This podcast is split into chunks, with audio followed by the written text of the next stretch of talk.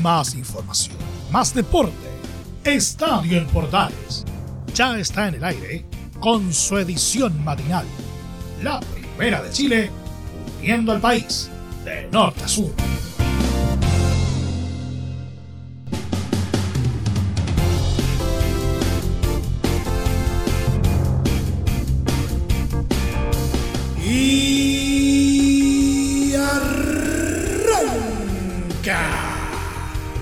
Señoras y señores, muy buenos días, bienvenidos una vez más, bienvenidos al show y estamos listos para entregarles todo lo que nos arrojó otra jornada junto a la pelotita, que por cierto está cada vez más cerca de terminar la tormentosa temporada 2020 en medio del coronavirus. Ayer se jugó otro de los partidos pendientes concretamente entre Coquimbo Unido y Unión Española. ¿Cuál fue el desenlace? Se los vamos a contar. También vamos a estar viendo algunos movimientos de los equipos chilenos de primera división rumbo a la jornada 32, donde ha estado pasando de todo en la víspera.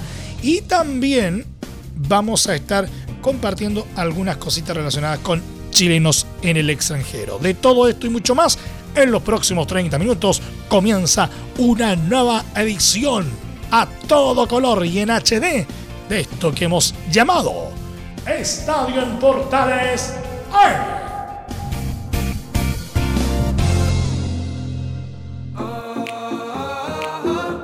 Desde el máster central de la Primera de Chile uniendo al país de norte a sur les saluda Milo Freixas, como siempre un placer acompañarles en este horario. Coquimbo Unido venció por 1 a 0 a Unión Española en el Estadio Santa Laura y abandonó el último puesto del Campeonato Nacional, empujando a esa posición a Deportes Iquique. Y por lo tanto, complicando a Universidad de Chile en la tabla ponderada. Los Dragones Celestes ahora están descendiendo por la tabla del presente torneo por lo que la clasificación de promedios corrió la lista y la U quedó en zona de partido de definición por la salvación. El partido fue muy intenso desde el arranque, con llegada de lado y lado, pero con los piratas siendo más efectivos, llegando a anotar en los 24 minutos mediante Lautaro Palacios, aunque ese tanto fue anulado por mano en ofensiva del argentino. No obstante, los aurinegros se cobraron revancha rápidamente, dado que en los 28 minutos sí pudieron ponerse en ventaja con una anotación de Felipe Villagrán, quien marcó por primera vez en primera división y le dio un importante triunfo a su equipo. Centro abajo, la saca Vallejo, remate, ahora sí, ¡Gol! ¡El fenómeno! ¡Gol!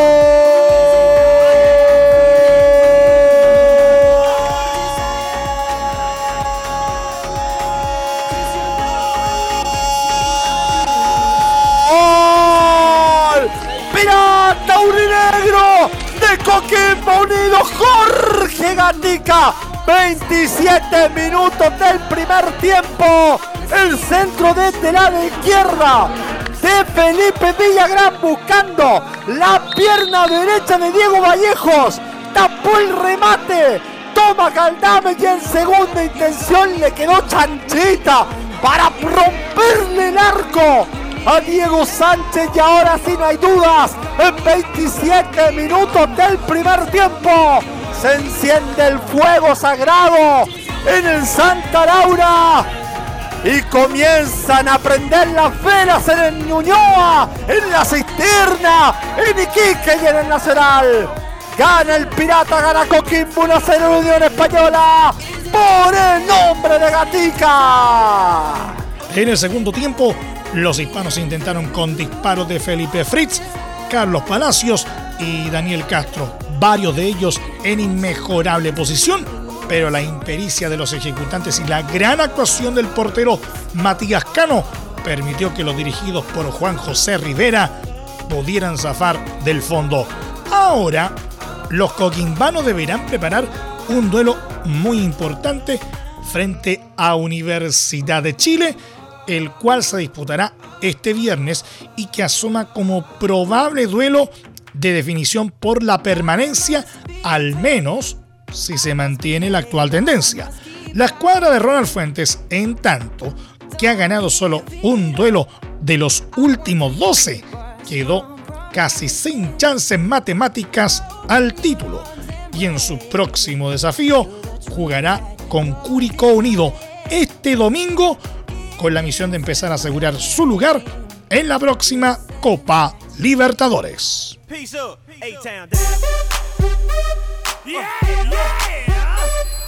Tabla de posiciones al momento en el torneo de Primera División, puntero Universidad Católica con 58 puntos, segundo Unión La Calera con 55, tercero Unión Española con 48, cuarto Palestino con 47, quinto Deportes Antofagasta con 44, sexto Huachipato con 43, séptimo Universidad de Chile con 42 y cerrando la zona de copas internacionales Curicó Unido con 42 puntos también, aunque con mejor diferencia de gol para la U.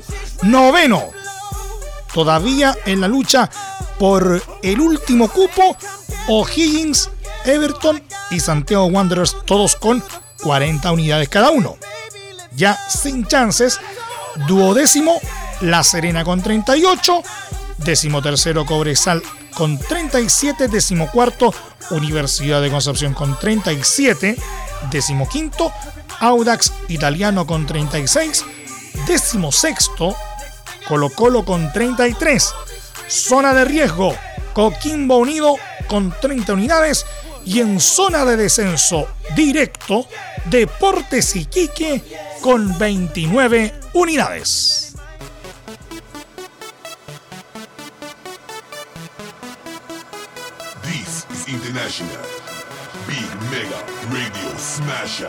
La ANFP oficializó este martes los horarios de los partidos válidos por la fecha 32 del Campeonato Nacional, la cual se jugará a partir del próximo 5 de febrero, un día después de que todos los equipos se pongan al día en el certamen.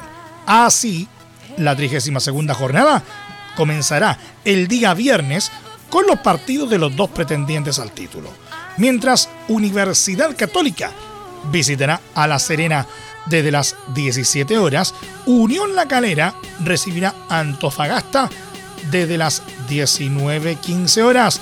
El día sábado 6, Universidad de Chile, cuadro que lucha por salir de las últimas posiciones en la tabla ponderada, recibirá a Unión Española, elenco que aún tiene opciones matemáticas de alcanzar la corona. También en jornada sabatina, Iquique recibirá a Colo Colo en un duelo que puede definir muchas cosas para ambos equipos. La fecha terminará el domingo con otro duelo crucial para la parte baja, Universidad de Concepción ante Coquimbo Unido.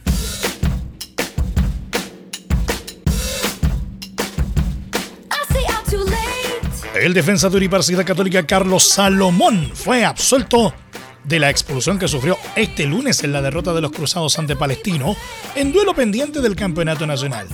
La dirigencia del club estudiantil presentó este martes una apelación, ya que consideraban que la infracción, un choque con Carlos Villanueva, no era para que recibiera una segunda tarjeta amarilla esta apelación fue acogida por el Tribunal de Disciplina que desestimó la amonestación que aplicó el árbitro del encuentro, Juan Lara.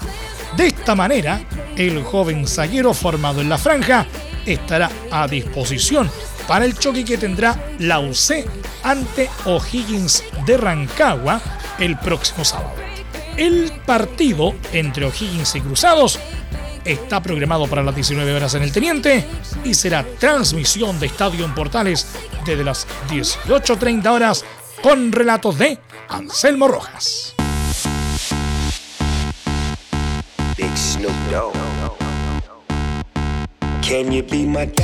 Mientras en lo deportivo la preocupación está puesta en la tabla ponderada, en el ámbito dirigencial las cosas no están tranquilas en Universidad de Chile algo reflejado en la relación entre Cristian Aubert, presidente de Azul Azul, y José Luis Navarrete, su antecesor en el cargo.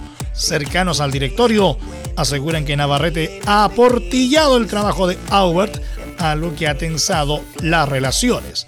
Desde el lado de Navarrete, aseguran que el ex timonel ha realizado críticas constructivas, aunque esto no ha caído del todo bien en el núcleo de Aubert. Al respecto, se espera que Carlos Heller, propietario de Azul Azul, tome cartas en el asunto para terminar con un conflicto directamente relacionado con la continuidad de Rafael Dudamel, pues Navarrete pidió la salida del técnico y culpa al actual presidente de su llegada.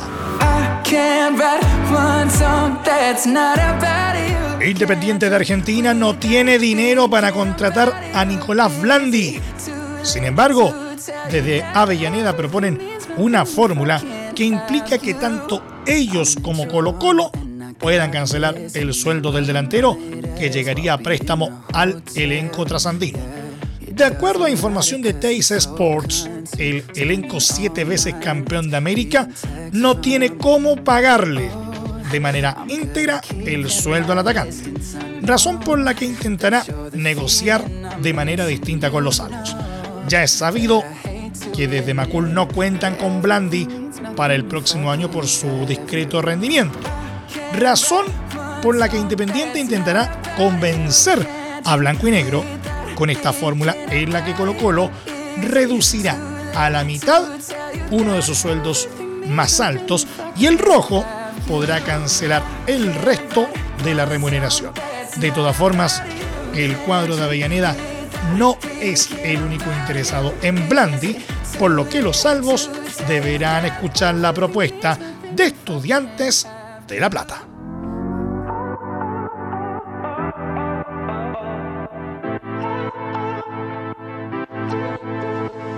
Revisamos el quehacer de los chilenos en el exterior en Estadio en Portales. Club América tiene los días contados para inscribir a Nicolás Castillo, quien se recupera de una trombosis y que ya volvió a entrenar de cara al torneo Apertura 2021 en la Liga Mexicana. Para incluir al ex Universidad Católica antes del 31 de enero, las Águilas deberán liberar un cupo de extranjero para el cual son opciones los colombianos Andrés Ibargüen y Roger Martínez o el paraguayo Sergio Díaz, según informó el Mercurio. Los primeros dos futbolistas tienen ofertas desde Argentina y Estados Unidos, mientras que Díaz podría finalizar su contrato tras no ser tomado en cuenta por el DT Santiago Solari. De esta forma, habrá que esperar en los próximos días para ver si América soluciona la situación o si Castillo estará sin competir por los siguientes seis meses. En el torneo mexicano ya se han disputado las dos primeras fechas y los registros se cierran este 31 de enero.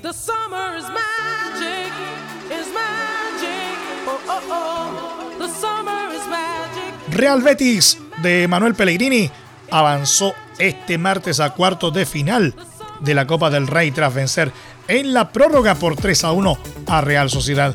El equipo del ingeniero que justamente igualó con Real Sociedad el fin de semana en San Sebastián se impuso de local en el Benito Villamarín y acumuló siete partidos seguidos sin saber de derrotas. Sin el lesionado Claudio Bravo, Betis empezó perdiendo a los 12 minutos tras un error en la salida que le permitió a Andoni Gorosabel habilitar a Mikel Oyarzábal, quien definió sin complicaciones ante el meta Joel Robles. Tras el tanto Real Sociedad se replegó y apostó a la contra ante un Betis que si bien dominaba el balón no encontraba los espacios y carecía de profundidad. Parecía que el cuadro de Pellegrini tenía la chance de mejorar tras la expulsión de Asier y Yarramendi a los 48 minutos pero el elenco de Imanol Alguacil no acusó el hombre menos e incluso falló varias buenas oportunidades de poner el 2 a 0. Además, ambos equipos volvieron a quedar con 10 jugadores por la roja sobre el ariete del Betis Antonio Sanabria a los 75 minutos. Pero cuando peor se veía el duelo para los sevillanos, Sergio Canales se vistió de héroe a los 77 para poner el empate con un zurdazo desde fuera del área que dejó sin opción al meta Alex Ramiro. Tras un fallo increíble de Joaquín justo antes del pitazo final, el duelo se fue a la prórroga. Allí los adiestrados por el DT chileno fueron avasalladores y se llevaron el triunfo con un doblete de Borja Iglesias, quien eh, primero definió tras un centro al área a los 95 minutos y luego embocó de cabeza un tiro libre a los 111.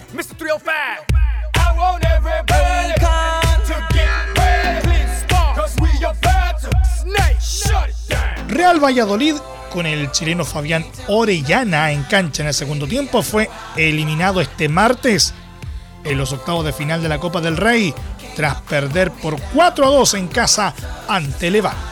Orellana ingresó en el minuto 64 cuando su equipo caía por 3 a 1 y de inmediato aportó una asistencia para recortar distancias e ilusionar a su equipo.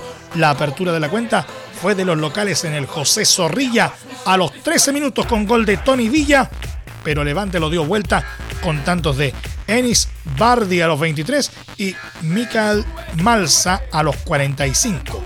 En el segundo tiempo, Coque Andújar a los 59 estiró la ventaja para Levante, aunque Real Valladolid estrechó las cifras con el gol de Sean Weisman. Tras pase de Orellana a los 65 minutos.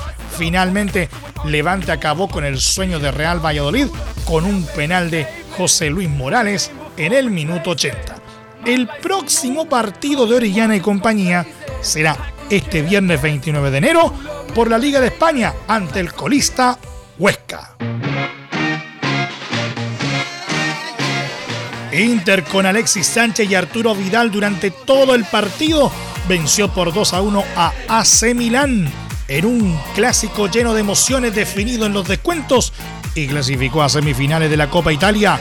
El encuentro fue memorable de principio a fin y comenzó con los rosoneros dominando con dos llegadas claras de Zlatan Ibrahimovic, quien en su tercer intento no perdonó y anotó un golazo para aventajar a su equipo con un gran remate rasante a los 30 minutos.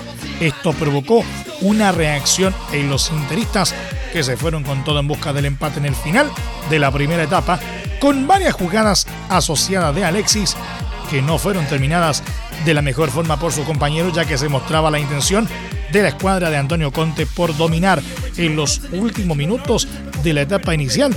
Se produjo una situación muy tensa en el compromiso, ya que los pesos pesados Romelu Lukaku e Ibrahimovic se trenzaron en un fuerte encontrón que provocó una amonestación para ambos y se extendió hasta el entretiempo con ambos jugadores muy pasados de revoluciones, imágenes que se viralizaron en redes sociales. En el complemento, los dirigidos de Conte siguieron con esa intención de superar a su rival, la cual se agudizó luego de la expulsión de Zlatan por doble amonestación, luego de una falta sobre Alexander Kolarov a los 58, hecho que provocó un punto de inflexión, ya que Milán debió echarse atrás y propició un dominio unilateral de Inter. De todas formas, el equipo de los chilenos no conseguía romper el cerrojo de su rival hasta que en los 69 minutos llegó una acción clave, ya que Nicolo Varela recibió falta penal de Rafael Leao, la cual debió ser cobrada con el VAR, provocando que un minuto después Lukaku empatara el encuentro desde los 12 pasos a los 70 minutos. Por si faltaban condimentos a esta historia, el árbitro del encuentro, Paolo Valeri, sufrió una lesión muscular y debió ser reemplazado por el cuarto árbitro, Daniele Chiffi, teniendo varios minutos en pausa el juego, lo que al final se tradujo en 10 minutos de adición.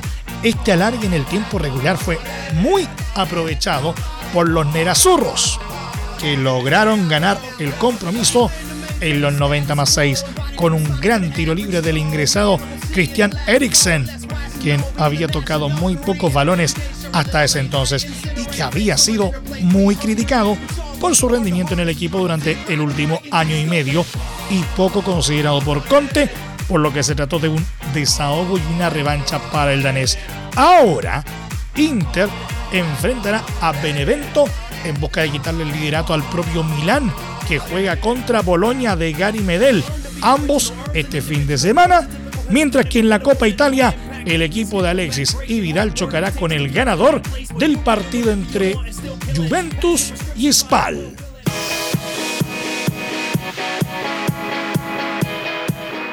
Leeds United, equipo que dirige el argentino Marcelo Bielsa, consiguió un valioso triunfo por 2 a 1 como visitante sobre Newcastle por la fecha 20 de la Premier League y escaló en el torneo.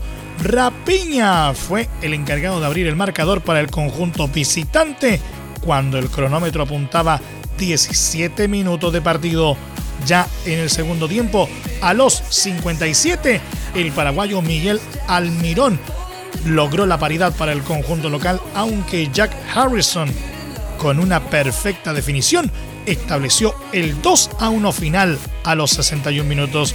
Este resultado dejó al equipo de Barcelona Bielsa en la duodécima ubicación con un partido pendiente con 26 unidades mientras que Newcastle es decimosexto con 19 positivos.